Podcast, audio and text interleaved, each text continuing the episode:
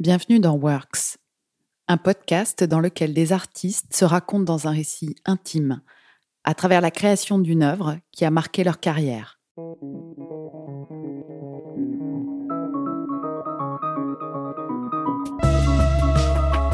On dit de lui qu'il est le nouveau grand ténor que le monde de l'opéra attendait.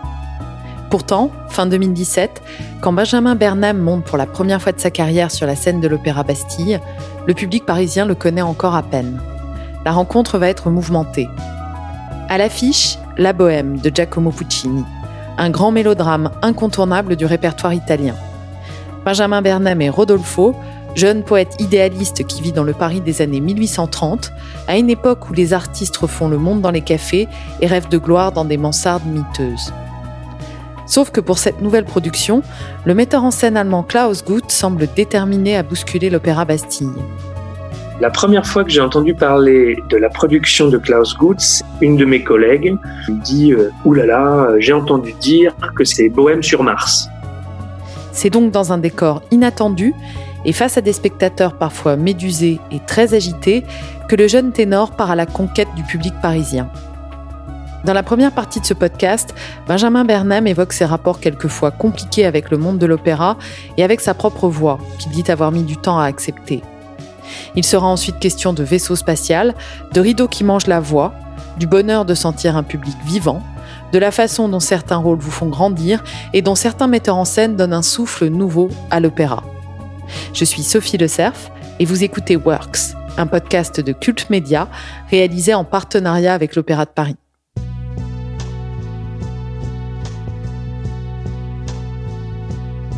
J'ai commencé le chant sans vraiment euh, penser à faire autre chose, même si j'ai eu beaucoup de peine à, m'adapter à ce monde. C'est un monde très particulier. Euh, c'est un monde où on se met à nu quand on fait une audition. Euh, vous imaginez, ben moi je vais auditionner à l'opéra. On me connaît pas, donc je vais auditionner, je mets mon beau costume, et puis je vais chanter un air. Si je chante bien, on va peut-être me demander de chanter un deuxième air d'opéra. Et puis, en général, euh, on n'a pas de nouvelles. Donc, c'est très difficile de se mettre à nu. C'est vraiment un striptease qu'on fait devant, euh, un striptease émotionnel et vocal qu'on fait devant des gens qu'on ne connaît pas. Et il faut être très bon en audition, il faut apprendre à l'être. Et c'est un monde de rejet. Donc, ce rejet-là, il est, il est difficile. Hein. C'est pour ça que quand, quand, on parle du chant, c'est pas seulement une vocation. C'est pas nous qui décidons d'être chanteurs d'opéra c'est le monde de l'opéra qui nous prend et c'est là le rejet. Il faut accepter que ça fait partie du, jeu en fait.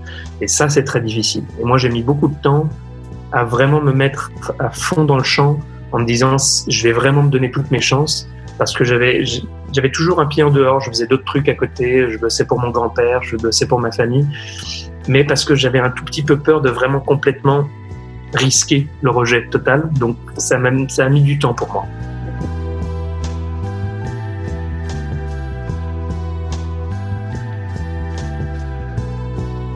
Ma voix, c'est une voix de ténor. Une voix de ténor, c'est la voix euh, la plus aiguë euh, dans la nature. Euh, sur le plan physiologique, c'est la voix la plus élevée. Donc, pour ceux pour, pour, ceux qui ne connaissent pas forcément, bah, c'est des voix comme Pavarotti était un ténor, Bocelli est un ténor. Donc, c'est la voix du haut. C'est une voix qui n'est pas naturelle. C'est une voix qu'il faut construire parce que dans la nature, la, la voix humaine s'arrête au milieu de la voix du ténor. Tout ce qui est au-dessus, tous les aigus, c'est une voix qui n'existe pas dans la nature, donc on doit travailler, on doit fabriquer des sons euh, avec euh, avec de, bah, avec de la force, avec de la puissance, avec euh, aussi beaucoup de relâchement. J'ai une voix, j'ai une couleur assez claire, assez assez claironnante. J'ai pas vraiment une couleur euh, sombre ou ou une couleur large, mais j'ai une voix plutôt, j'ai vraiment une voix qui qui qui, qui transperce en général et qui qui euh, traverse l'orchestre. Ça, c'est une chance parce que je ne dois pas donner beaucoup de voix pour traverser un orchestre, pour atteindre le, le, public. C'est moi, j'ai mis beaucoup de temps à accepter ma voix. J'ai jamais, d'ailleurs, je suis toujours pas en pamoison devant ma voix. Hein. Je, suis pas amoureux de ma voix du tout, mais j'ai mis beaucoup de temps à accepter que c'était euh, ma voix, c'était un, un, ou une partenaire de travail et, et que voilà, on travaille ensemble.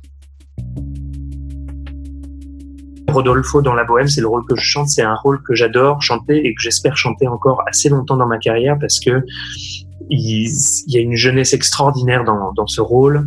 Euh, c'est un, jeune qui a absolument, euh, on sait pas du tout. Il, se dit poète, mais on sait pas du tout si c'est un bon poète. Il a, il a la tchatch. Euh, il est insupportable avec les gens, euh, avec tous ses amis. C'est un groupe de jeunes insupportables, un peu euh, qui se foutent de la gueule de tout le monde. Donc c'est un rôle vraiment jeune, frais. J'aime beaucoup ce rôle. Donc c'est c'est un rôle que j'espère chanter encore assez longtemps. Et j'ai beaucoup appris à chanter avec ce rôle aussi, parce que j'ai commencé à le travailler assez tôt. C'est un rôle qui demande énormément de, de, bah, de patience pour moi, mais qui demande une grande maîtrise du, du, du souffle, de la voix. Et donc, voilà, quand, j'ai commencé à chanter à Zurich il y a quatre ans et demi, j'ai commencé aussi à apprendre énormément sur ma voix et sur mon chant en, en chantant ce rôle.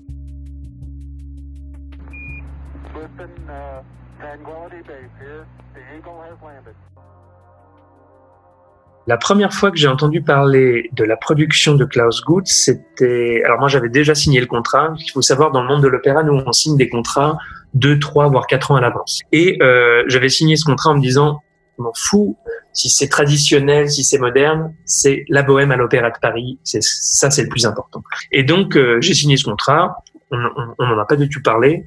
Et puis un an avant la production, je parle avec une de mes collègues à qui on avait proposé un rôle dedans, qui me dit euh, Ouh là là, j'ai entendu dire que c'est Bohème sur Mars. Je dis mais sur Mars, euh, la planète Mars? Bah oui. Je dis mais c'est mais c'est invraisemblable. Je commence, à, je commence à tirer des flèches dans tous les côtés, mon agent, tout le monde. Est-ce que vous avez entendu parler de ça? Qu'est-ce que c'est que cette histoire? On ne nous dit rien, mais absolument rien, jusqu'à ce qu'on arrive à la présentation du concept avec Klaus Guth. Et là, bah, il nous explique que bah, on est dans un, dans un vaisseau spatial euh, à la dérive et que euh, on est, enfin, les quatre jeunes sont des, sont des spationautes, astronautes, euh, cosmonautes, euh, selon le pays euh, choisi, et que nous avons vécu sur Terre il y a longtemps et que ce sont tout ce qu'on vit, tout ce qu'on raconte de la bohème, ce sont les souvenirs de notre vie sur Terre. Donc, on s'imagine que c'est post-apocalyptique, qu'il n'y a plus de terre, la terre a explosé. Enfin bref, que tout ce que tout ce qu'on raconte, ce sont des souvenirs. Donc ça, ça a été euh, euh, notre présentation. On avait les yeux en même temps écarquillés en se disant mais comment est-ce qu'on va raconter ça? Et surtout sachant que l'opéra de la Bastille, euh, le bâtiment est à quelques centaines de mètres du quartier latin, euh, ça va faire ça va faire broncher. Mais en même temps, on s'est dit il faut pas oublier une chose. On peut être d'accord ou pas d'accord, c'est pas pas, pas l'important. Le plus important, c'est que quel que soit le concept, une fois que le public est en place et que l'orchestre s'est accordé, que le chef entre euh, dans la fosse, euh, il faut raconter une histoire, quelle qu'elle soit, et être le plus euh, convaincant possible. Donc en fait, on s'est tous mis dedans à fond. Et ça a été assez fou parce que oui, ça, n'est pas du tout une bohème traditionnelle. Et euh, voilà, on a vécu ça. Donc les deux premiers actes se passent dans ce vaisseau spatial et puis les, actes 3 et 4, les troisième et quatrième tableaux, c'est quand le, vaisseau spatial s'est écrasé sur une lune. C'est pas la lune, c'est une lune. Et euh, deux des, astronautes sont morts. Il n'en reste plus que deux, sont Marcello et Rodolfo, dont moi. Et je crois que le, but, c'était de voir qu'on avait le mal de l'espace, qu'on avait des, visions, et que moi, Rodolfo, j'avais des visions de, ma copine ou compagne quand j'étais sur scène, qui est Mimi, donc qui porte cette robe rouge. Donc c'est très étrange parce que je suis avec euh, en même temps un costume de cosmonaute avec euh, avec un casque, mais en même temps il y a cette euh, cette jeune femme avec avec une robe rouge qui, traverse ce décor lunaire pieds nus. en même temps, c'était complètement fou, mais en même temps, c'était très très poétique parce qu'on n'était pas du tout dans, dans le dans raconter l'histoire comme c'est écrit. On était dans vraiment, on, a fait appel, on a dû faire appel à notre capacité, nous artistes sur scène, euh, à raconter une histoire, même si c'est absolument pas vraisemblable. Et ça, ça a été une, une expérience assez extraordinaire.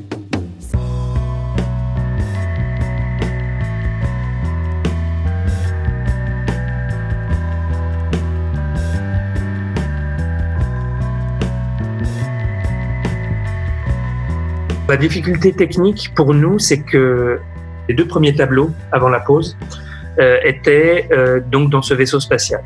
Et c'était génial parce que dans ce vaisseau spatial, il y avait une acoustique extraordinaire hein, qui projetait le son dans la salle. Donc on n'avait pas du tout à donner beaucoup de voix.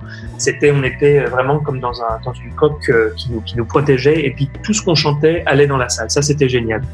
La difficulté, c'était l'acte 3 et 4 où bah, le, le, vaisseau spatial s'est euh, s'est écrasé sur, sur une lune.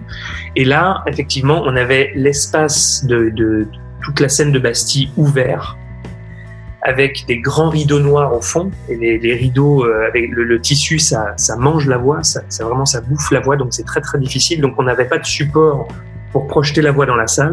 Et donc les, actes 3 et 4 techniquement pour nous vocalement étaient beaucoup plus difficiles que les deux premiers parce qu'on devait vraiment se, se, bah, faire attention à ne pas perdre notre voix. Les difficultés techniques, et c'était les changements de costume. Alors euh, moi j'en avais deux, donc au deuxième acte je devais changer de, costume euh, très rapidement, et à l'acte 4 je devais passer cette fois de costume normal, c'est-à-dire costume noir avec une chemise, et je crois que c'était un changement de 17 secondes ou 18 secondes où je devais, il y avait quatre habilleuses qui étaient derrière avec moi pour euh, une me mettait euh, un bras dans, dans, dans une manche, l'autre bras dans l'autre, et en 17 secondes, j'étais en cosmonaute. 17 secondes, c'était le moment où je devais euh, chanter. C'était pas entrer sur scène et avoir le temps de, de, de, de préparer tout ça. Non. Au bout de 17 secondes, c'est à moi de chanter. Donc c'était un challenge incroyable techniquement pour tout le monde, pas seulement pour les chanteurs, mais aussi pour la technique, parce que euh, il fallait pas qu'on nous voit, il fallait que je sorte vite, il fallait que je, il fallait qu'il y ait aucun chanteur qui soit dans mon chemin. C'était, c'était vraiment une, une aventure euh, assez extraordinaire.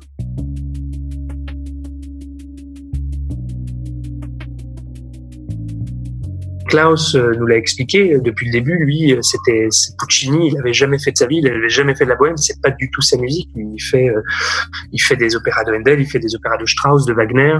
Il est dans une lecture et une, une, relecture bien à lui, mais plutôt dans le répertoire allemand.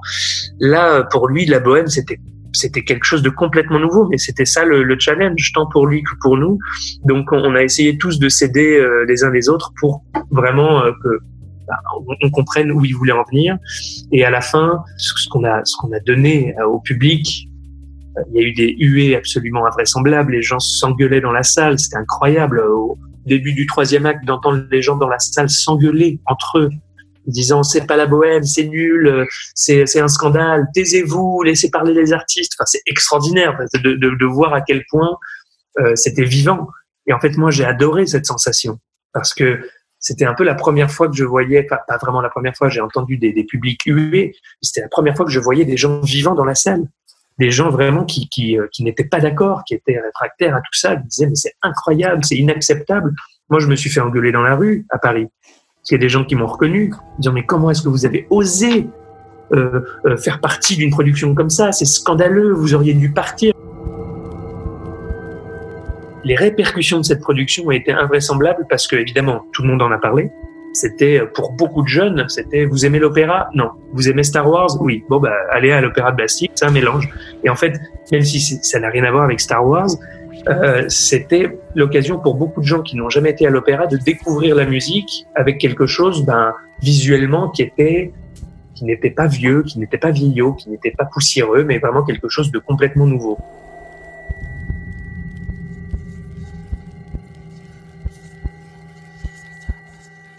J'ai eu la chance et j'ai eu le plaisir de voir que ma, ma, prestation a été saluée par la critique. Donc ça, c'est très très important pour. Euh, c'était un pari hein, pour moi de, de, de faire euh, euh, la Bohème à l'Opéra de Paris, même si j'avais déjà fait la Bohème. C'est c'est quand même c'est quand même une autre arène que qu'une qu'une maison un peu plus petite comme Zurich et comme Dresde. Mais là, ça a été pour moi, j'étais rassuré de voir que ma, ma prestation et mes représentations avaient été vraiment saluées mais aussi ça m'a permis vraiment de, de, me dire bon, maintenant je peux aussi j'ai vu que j'étais capable de, de m'élever au niveau de, de, ce que demande l'Opéra de Paris pour faire du grand répertoire parce que c'est du grand répertoire qui est chanté par les grands chanteurs donc pour moi ça ça, ça a été important et euh, il faut pas oublier une chose c'est que euh, tant la direction de l'Opéra de Paris que Klaus Guth savait très très bien que la presse n'allait pas aimer cette production.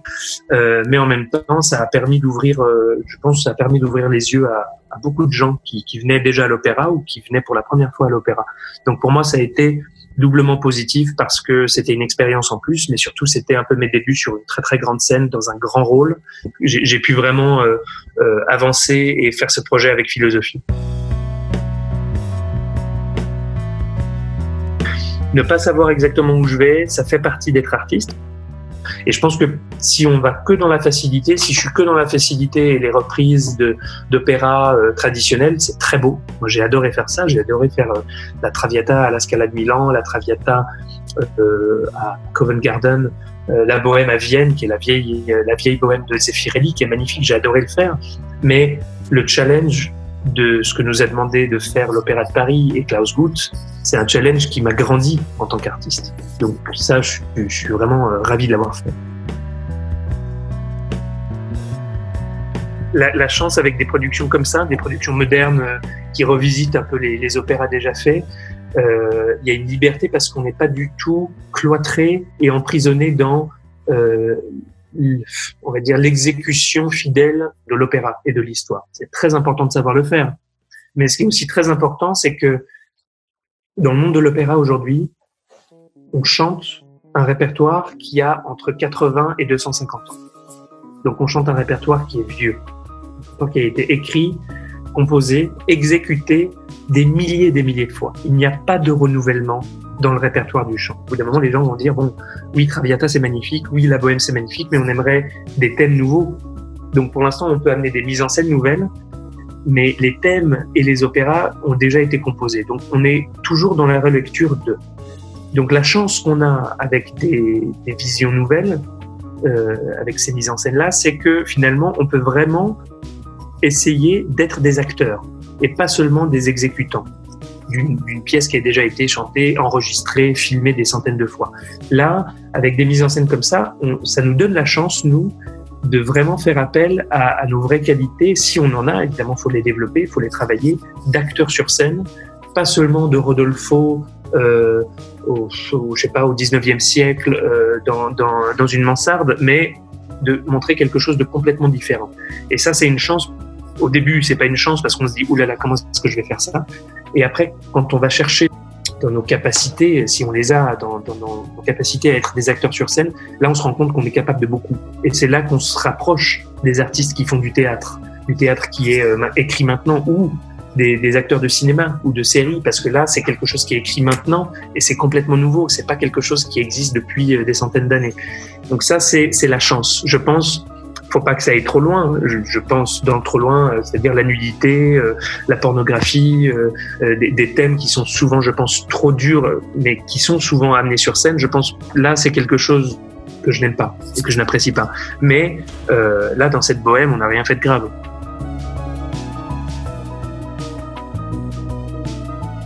Est-ce que je peux vous dire un truc que j'ai complètement oublié, mais je voulais absolument vous raconter? C'est une histoire extraordinaire euh, par rapport à la, à la bohème. C'était il y a trois ans à la Bohème, à l'Opéra de Paris. Nous, artistes, on s'est mais démenés pour trouver une dizaine de tickets pour l'Agence spatiale européenne. Et il y a dix personnes qui sont venues à, je crois, c'était l'avant-dernière représentation. Et on a eu l'énorme honneur d'avoir Jean-François Clairvoy, qui est, euh, euh, médaillé de la NASA. Et donc, il est venu à l'opéra pour la première fois de sa vie, voir la Bohème. Et il a dit, écoutez, j'ai adoré voir ce que j'ai vu, mais surtout, j'aimerais vous parler des costumes. Et là, par chance, il y avait la chef des costumières qui était là, et je l'ai fait venir. Et, euh, et, il a dit, écoutez, moi, euh, à l'Agence spatiale européenne, on voit plein de films. Plein de films de Hollywood, plein de films, des films français, des films américains euh, sur euh, qui se passent dans l'espace. Et jamais je n'ai vu de costumes aussi bien faits et aussi fidèles à la réalité de ce que nous, on vit en tant qu'astronautes. Et là, euh, notre ami euh, des, des, costumes a explosé en sanglots parce que c'était le plus beau compliment qu'on puisse lui faire, et surtout parce que c'est ces petites mains de l'Opéra de Paris qui faisaient les costumes depuis six mois. Six mois, il travaillait sur les costumes. Euh, vous savez, c'est les premiers oubliés. C'est les premiers à travailler, mais c'est les premiers qu'on oublie. Et là, elle avait, elle avait reçu le plus beau compliment qu'on puisse lui faire parce que c'était un astronaute qui avait été dans la station spatiale internationale. Et, euh, et ça, c'était une histoire vraiment que je garderai toute ma vie parce que c'était incroyable de faire cette production dans un vaisseau spatial et d'avoir Jean-François Clairvoy qui vient nous voir. C'était euh, ça a été le, pour nous, ça a été un peu un couronnement.